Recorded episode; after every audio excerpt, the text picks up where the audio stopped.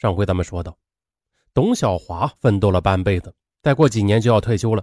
如果因此而葬送了自己的前程和家庭的话，再落个身败名裂，这是董小华最不愿意看到的结果。他决定忍痛放血。二零零八年三月一日下午，董小华按对方给的账号，在一家农业银行网点汇了三万元，这是他汇出的第一笔钱。后来。他在这个网点又分三次把三十八万元付清，这之后四天风平浪静，董小华长舒了一口气呀，以为自己那是破财免灾了。可是啊，事情真是这样吗？就在二零零八年三月五日下午，董小华他意外的又接到了一个电话，这次对方没有用魔音手机，而是用原声询问说：“董主任是吧？最近是不是有麻烦的？”是不是被人骗了三十八万呢？董小华汗毛都竖了起来。呃，你你是谁？你怎么知道的？我是谁？你不用管，反正我知道你的好事，也知道谁是幕后主使。呃，我呢现在不想跟他干了，但就是我们老大对兄弟都挺抠门的。哎，在我离开之前，把你的照片和胶卷偷出来还给你，怎么样？董小华一听，哎呦！这真是天无绝人之路啊！就是因为照片没拿到手，他自己还担心他们继续敲诈呢。没想到峰回路转，但他也明白来电话的人肯定是无利不起早。别问他，嗯，说吧，你要多少钱？哎呀，爽快啊！嗯，我母亲得了重病，急需一笔钱。嗯，咱们就做个交易吧。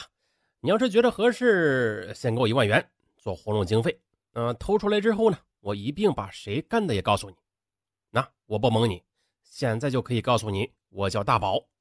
董小华是病急乱投医，他决定相信这个自称大宝的人，就按照他提供的账户汇了一万元。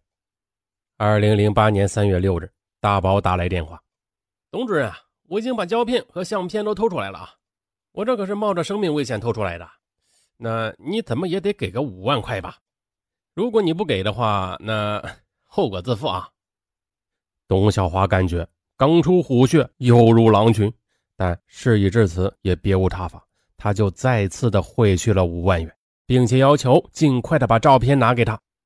三月八日，大宝又打来电话说，他母亲已经住院，继续用钱让董小华再汇三万元，并说如果不汇钱，导致母亲有个好歹，就会疯狂的报复他。董小华只好照办，可是啊。自这一天起，大宝就以母亲在医院需要各种治疗花费为名，几乎每隔一两天就要一次钱。就这样，自二零零八年三月十日一直持续到二零零八年五月五日，一共汇款二十七次，总计七十多万元。这个董小华一直被大宝牵着鼻子走，天天奔波于单位与银行之间。他感觉自己快要疯了，但是却别无他法。对方一直不露面。要钱的电话却不知什么时候就会响起，折磨的他一听到电话铃声就会打哆嗦。二零零八年五月十日，阴魂不散的大宝又打来电话：“董哥，我告诉你个坏消息，我偷照片的事被他们发现了，他们把我的腿给打折了。现在我已经被送到医院了，医生说我这腿要截肢，还得换一个假肢呢，住院费最少得二十万。”这钱你应该出吧，要不然下辈子你得养着我。董小华他明知道这是假的，但是啊，也希望这是真的。如果是真的，也能为自己出口恶气。这小子啊，太坏了。可是老天爷他也不开眼啊，怎么没把他打死呢？想归想，最终他还是按照他的要求办了。此后，自二零零八年五月十日至七月十九日间。大宝以看病为借口，先后的要了十三次钱，共计五十五万余元。一直到二零零八年七月下旬的一天，大宝又打来电话说：“东哥，我决定将这些东西还给你。呃，你呢，再给我点钱，五万就行。”董小华一听，终于忍无可忍，我说：“兄弟，我都给你们那么多钱了，你一次都没兑现你的承诺，你还好意思要啊？”行。钱我可以给你，但你必须得一手交钱一手交货。大宝同意了。第二天，董小华开车到了顺义区第一医院门口后，又按照大宝的要求，改为打车到顺义现代汽车城大门口。这时候，自称大宝的人带着一个胖子来了。见面后，那个胖子给了董小华一个塑料食品袋，里边有一部相机和一个胶卷。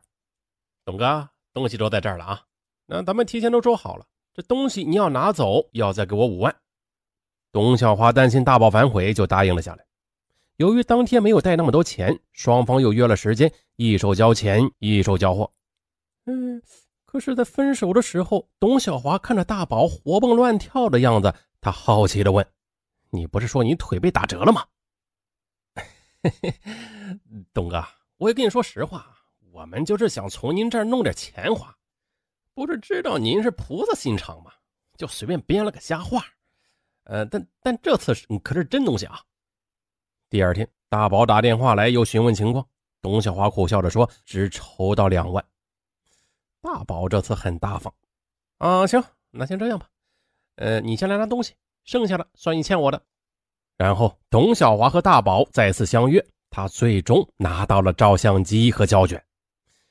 可是他不敢将这些罪证拿回家呀，就找到了一家照相馆，让工作人员看看。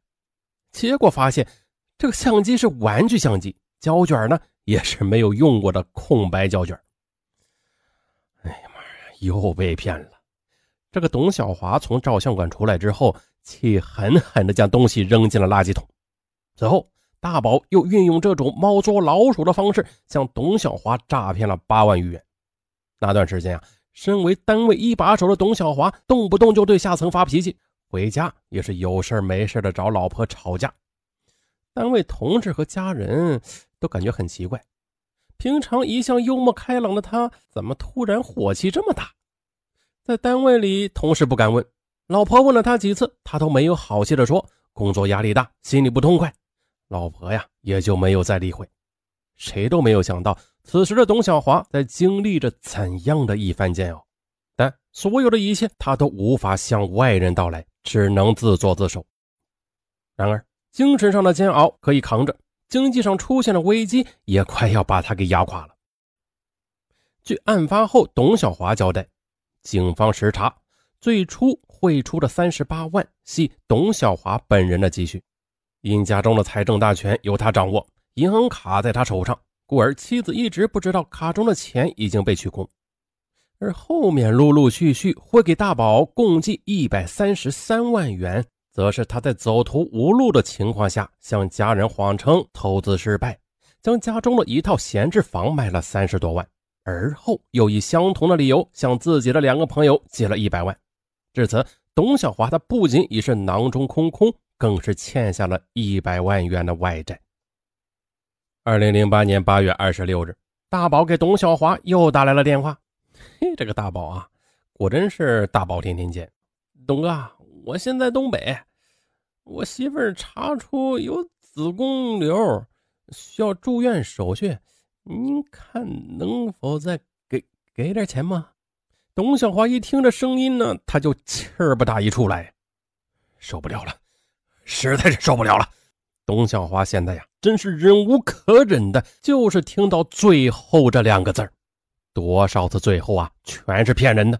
董小华决定再也不能妥协退让了，自己已经被他们害得太惨了。如果再这样下去的话，这个命都恐怕要搭进去。接下来，董小华的第一想法是报警，可是他马上想到，警察一旦参与的话，那自己的丑事肯定会暴露的，到时候一样会身败名裂。自己辛辛苦苦和这些人周旋汇钱，不就是想保住这个底线吗？思前想后。董小华决定以恶制恶，找人抓住他们，要回钱来。